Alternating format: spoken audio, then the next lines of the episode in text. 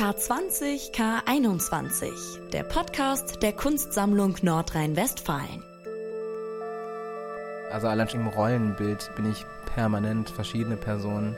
Ich habe super conflicting äh, Personality-Stränge und sowas. Und ich glaube genau das, ich versuche das als Potenzial zu sehen und zu nutzen, dass ich halt vieles bin. Ich bin viele oder so. Und so ist es, glaube ich, jeder. Das sagt Nicolas Graffia über sich selbst. Er ist einer der jungen Künstler und Künstlerinnen, die in der Absolventinnenausstellung in Order of Appearance im K21 ausstellen. Und für diese Podcast-Folge habe ich mit einigen der Absolventinnen und Absolventen über Identität gesprochen. Was bedeutet das für Sie? Wie sehen Sie sich selbst und wie spiegelt sich das Identitätsthema in Ihrer Kunst wider?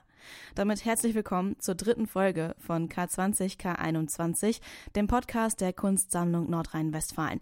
Ich bin Anja Bolle.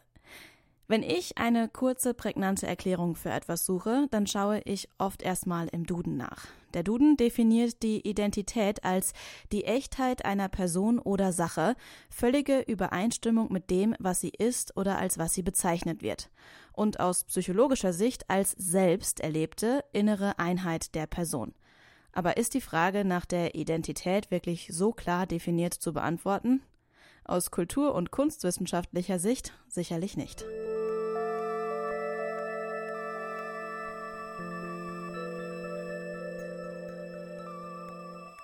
Die Frage nach der Identität können wir uns direkt schon stellen, wenn wir den Ausstellungsraum im K21 betreten. Eine legale Definition unserer Identität ist unser Ausweis. Besucherinnen und Besucher können sich einfach einen neuen aussuchen, und zwar in der Installation von Yi Shang. ID Supermarket heißt das Werk und ist ein umgebauter Süßigkeitenautomat, wie wir ihn zum Beispiel vom Bahnhof kennen. Mal eben eine neue Identität kaufen, klingt schon ein wenig verlockend, oder? Die Inspiration zu diesem Werk hat mich dann aber doch ein wenig überrascht und auch geschockt. In dieser Sommer, als ich meinen Abschluss gemacht habe, ist ganz interessante Dinge passiert.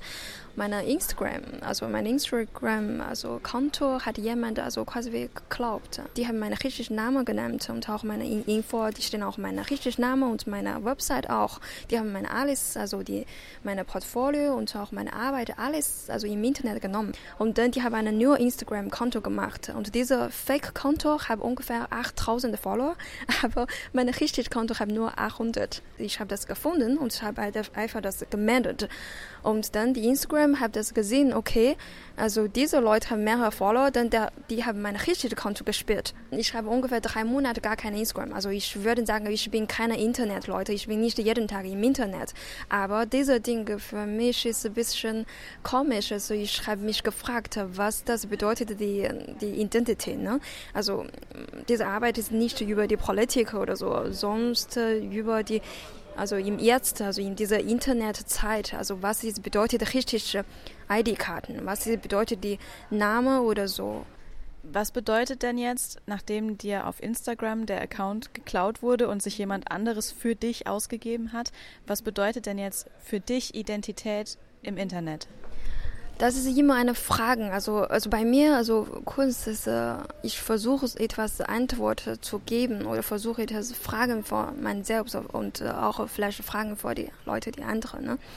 Aber ich habe immer keine Antwort bekommen. Ne? Das ist immer eine Frage. Ich versuche zu fragen, was die Identität für mich bedeutet. Aber ich habe leider immer keine Antwort bekommen. Das ist immer manchmal so, manchmal so. Genau, ich bin auch ganz confused. genau, ja. Wer jetzt in Bezug auf Identität auch noch etwas verwirrt ist oder einfach mal in eine andere Rolle schlüpfen möchte, der kann sich am ID Supermarket eine neue Identität aussuchen. Die Ausweise im Automaten zeigen immer Yishang selbst, allerdings mit unterschiedlichen Looks, unterschiedlichen Namen, unterschiedlicher Nationalität, unterschiedlichem Alter. Die Wahl der Identität am Automaten ist für sie auch ein bisschen wie bei einem Computerspiel. In Computergame, du kannst einfach wählen, also Verb oder also Filme oder Maler. Und danach, also, du kannst einfach, also, also, wie kann man aussehen oder sowas, ja. Du kannst einfach wählen, was du willst. Und apropos Computerspiel und die Avatare, die wir uns dort bauen können, wollen oder müssen wir in der digitalen Welt eigentlich die gleiche Person sein, die wir in der Realität sind? Die Antwort auf diese Frage bleibe ich erstmal schuldig. gehen wir weiter im Ausstellungsraum zu einem großen grauen Container. Das ist das Werk von Katharina Kramer. Es heißt A Boxed Rebellion. Ein Container, den man betreten darf, mit Sitzsäcken drin und einem großen Fernseher, auf dem ein Film von und mit Katharina Kramer gezeigt wird. Die Idee zu dieser Arbeit kam ihr auf einer Amerikareise. Dort ist sie an Storage Units vorbeigefahren, große Hallen mit mehreren Lagerräumen, die man mieten kann. Und in Amerika wohnen Menschen zum Teil in diesen Lagerboxen oder betreiben von dort aus ein Business. Wieder zu Hause hat Katharina mit der Recherche für A Boxed Rebellion angefangen. Dann habe ich mich hier in Düsseldorf erkundigt, ob es sowas hier auch gibt. Und tatsächlich in Düsseldorf ist 1996 ähm, das die erste Lagerbox entstanden in ganz Deutschland. Und davon gibt es jetzt ja schon in jeder Stadt irgendwie eine. Und ich wollte da halt ähm, genau so eine Art, ich will nicht sagen Dystopie entstehen lassen, aber ich wollte da auch so einen Ort schaffen, der vielleicht in der Zukunft liegt, ähm, wo wir vielleicht auch dann in so Storage Units leben. Ähm, vielleicht du und ich ja auch. Also ähm, in Anbetracht der Mietpreise ähm, kommt man da ganz günstig weg. Ja. Würdest du denn sagen, dein Leben passt in so eine Box? Ähm, ja, tatsächlich. Also äh, ich habe es auch schon ausprobiert und zwar, also ich habe jetzt hier in einer Box gewohnt, aber ich kam auch so ein bisschen darauf, ich meine, als Künstlerin muss man sich halt schon ein bisschen immer die Frage stellen, okay, ähm, gehe ich jetzt einen Job nach? Irgendwie, wie gesagt, jetzt gerade das Kellnern, also desto höher meine Miete ist, desto öfters muss ich kellnern. Oder sage ich, ich wohne halt ziemlich knapp bemessen und ich habe halt für lange Zeit in der Akademie gewohnt, ähm, so ein bisschen schwarz. Äh, dann habe ich in einem Atelier gewohnt, ähm, wo ich auch nicht unbedingt wohnen durfte, halt äh, duschen war dann im Fitnessstudio zum Beispiel.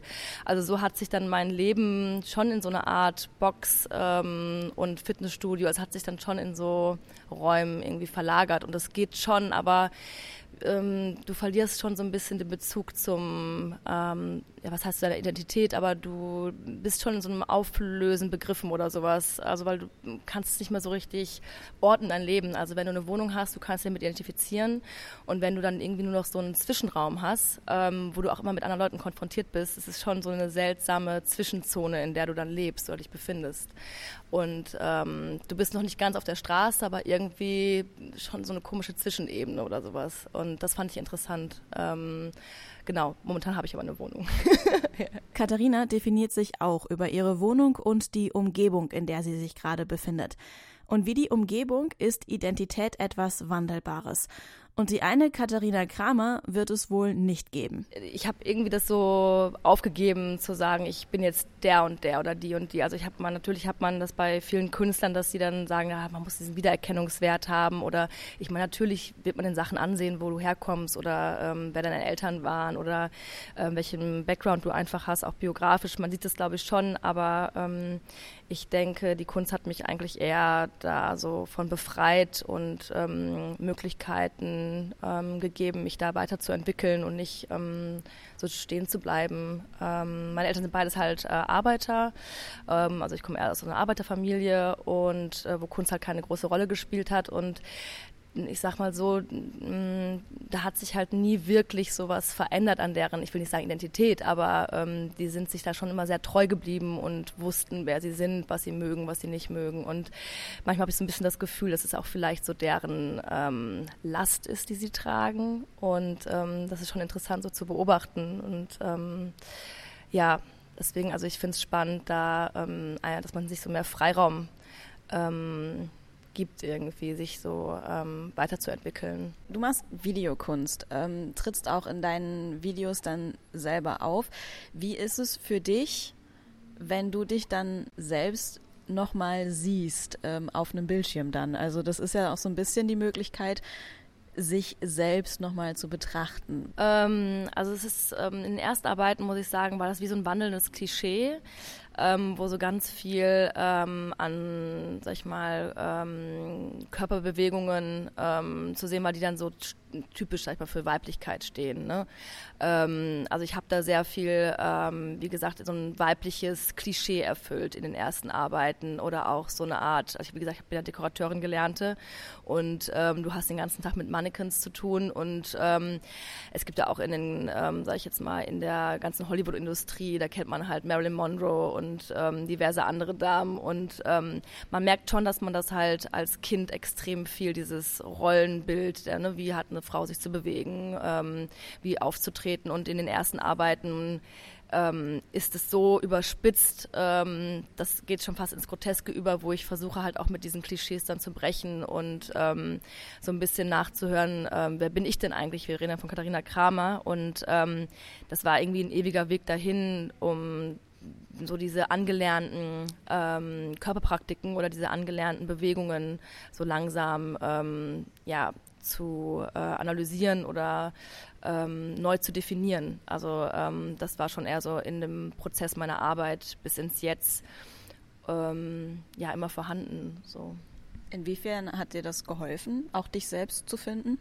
ähm, entspannt, Entspanntheit. Also ähm, ich glaube, ich habe da eine Zeit lang viel mehr gestruggelt und musste da viel mehr ähm, mit hadern oder sowas. Ähm, so die einfachsten Dinge, ne? also rauszugehen, irgendwie ungeschminkt. Ne? Das ist irgendwie, man kann sagen, okay, wie lächerlich ist das denn? Aber ähm, es gibt schon so viele Dinge, die ich, ähm, die extrem belastend für mich waren in ganz jungen Jahren, sage ich jetzt mal so. Ne?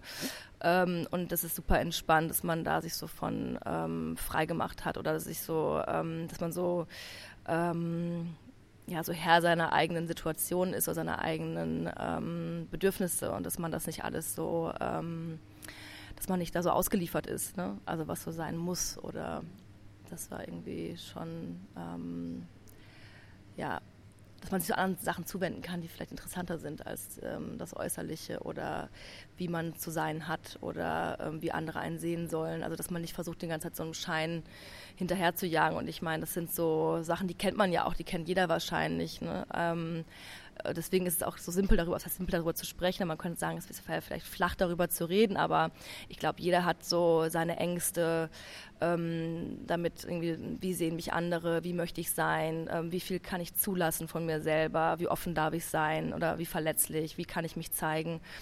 Und ähm, ich glaube, es ist für einen das Größte irgendwie, wenn man sagt, so ich kann im besten Fall ähm, auch mal so schlechte Laune zulassen oder ähm, einfach sagen, wie es mir geht. Oder ähm, ja, und das hat irgendwie die Arbeit als, äh, als Videokünstlerin ähm, und diese Praxis, sich selber zu beobachten, ähm, hat da extrem viel ähm, geöffnet. Ähnlich wie bei Katharina geht es auch beim Konstitutiv der Möglichkeiten um das Thema Wohnen.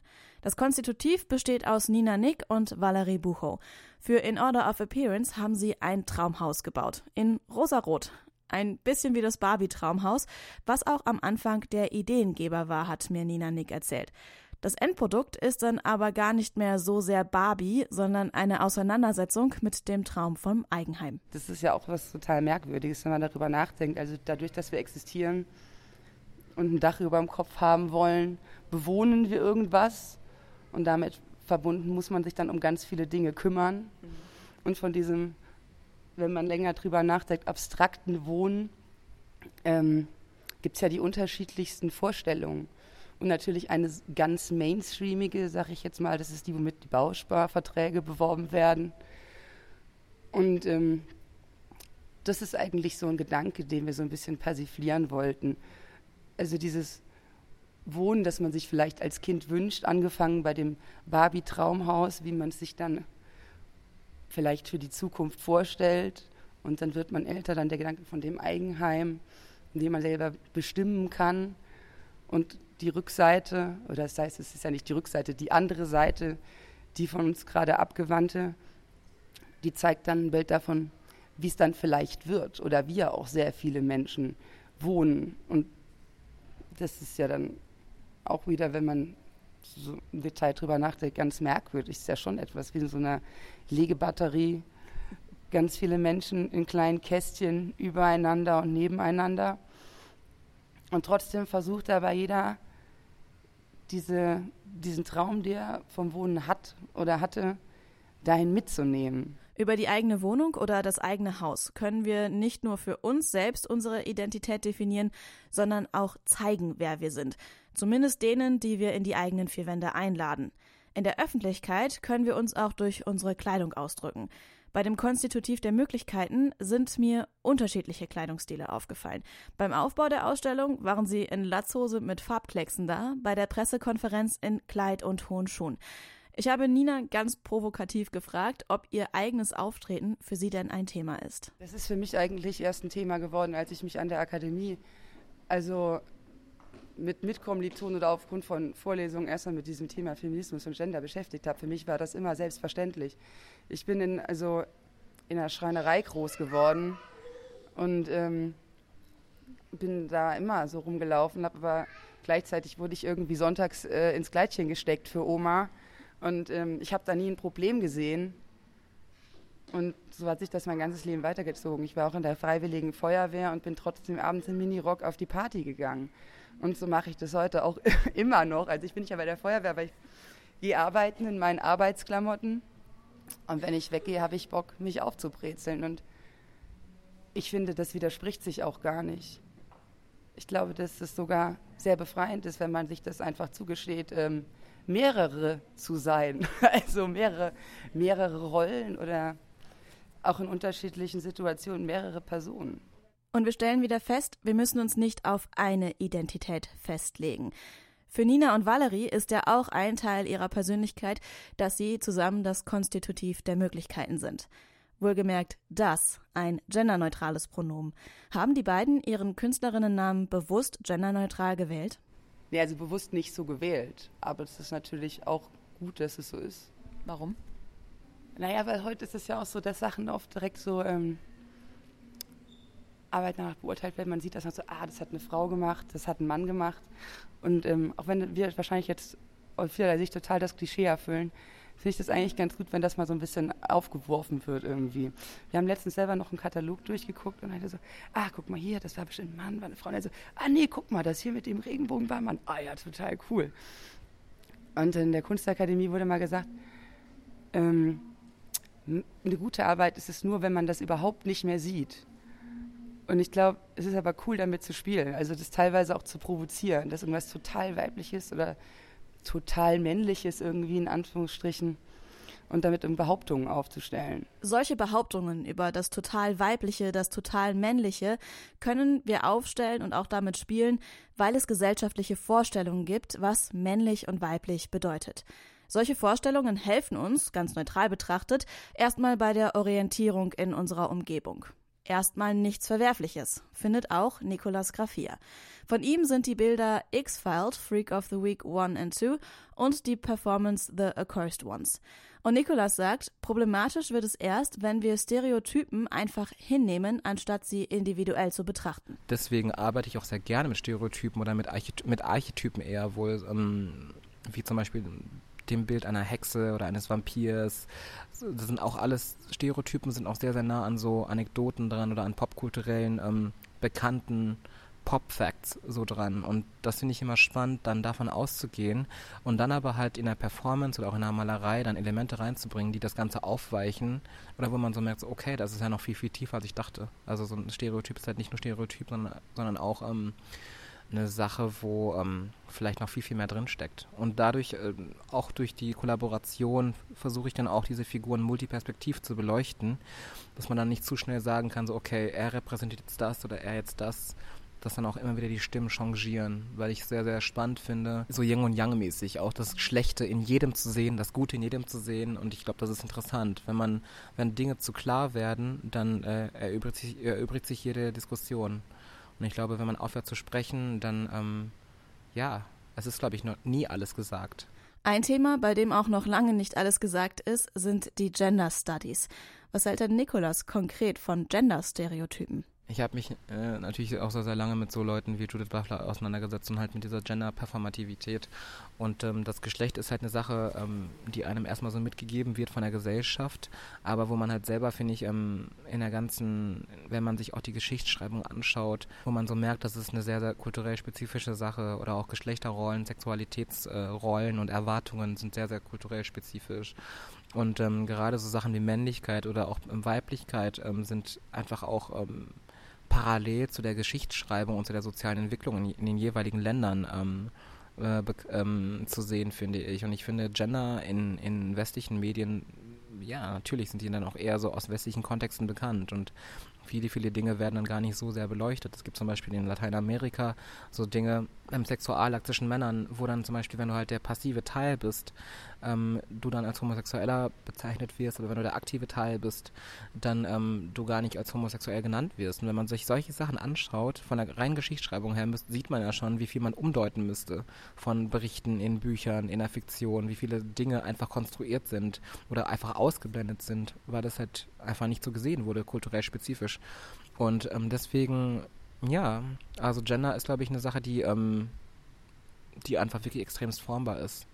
So, und ähm, die ich auch gerne so bei, also auch in meiner Arbeit ähm, als formbar ähm, ansehe. Es ist keine, es ist keine, es ist auch nicht so einfach zu sagen, dass es irgendwie eine Wahl wäre oder so, dass, dass die Sexualität auch eine, eine Wahl wäre. So einfach ist es nicht.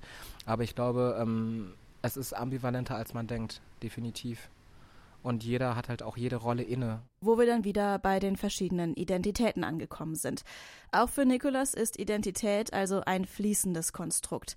Als ich ihn ganz am Anfang unseres Gesprächs gefragt habe, wer er ist, hat er übrigens spontan erstmal seinen Lebenslauf knapp zusammengefasst. Das sind allerdings nicht alles Dinge, über die er sich identifizieren würde.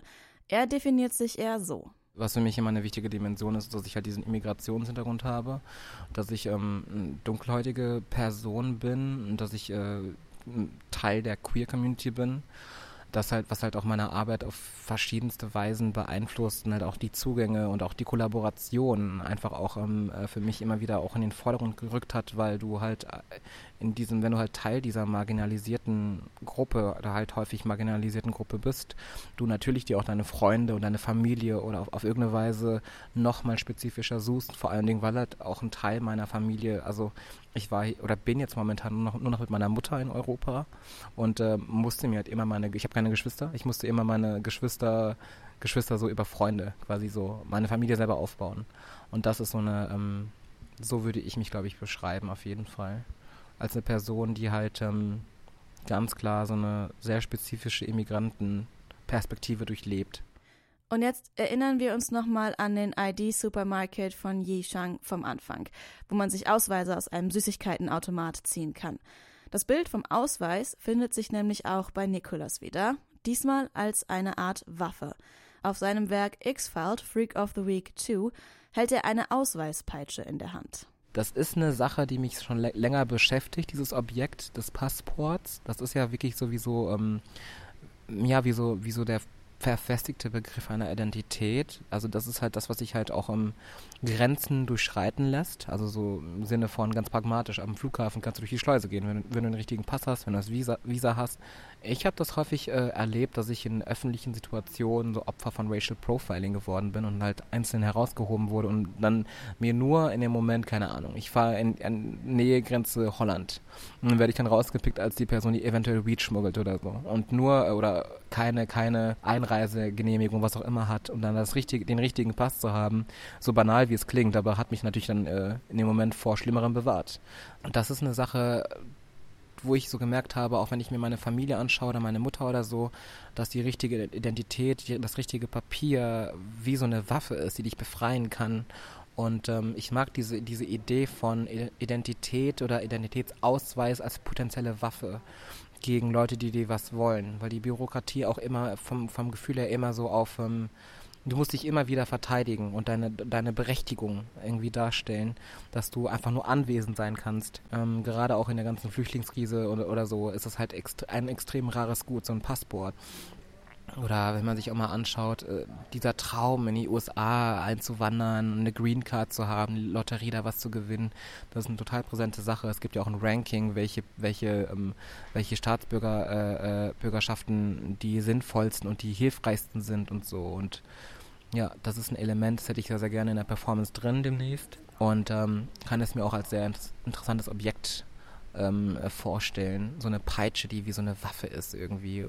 Die Waffe ist aber jetzt keine, diese Verknüpfung aus, aus, ähm, aus äh, Verteidigung und, ähm, und äh, ja, Identität als Verteidigung.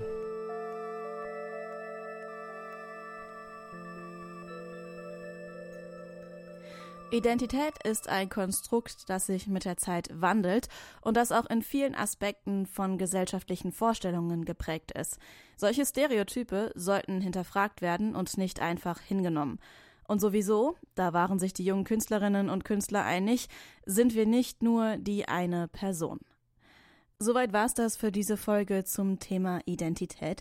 Wenn euch dieser Podcast gefällt, gebt uns gerne eine Bewertung. Wir freuen uns. In der nächsten Woche sprechen wir über Social Media in der Kunst und vielleicht können wir auch dann die Frage nach der Identität in der digitalen Welt klären. Ich bedanke mich fürs Zuhören. Mein Name ist Anja Bolle. Bis zum nächsten Mal. Tschüss. K20 K21, der Podcast der Kunstsammlung Nordrhein-Westfalen.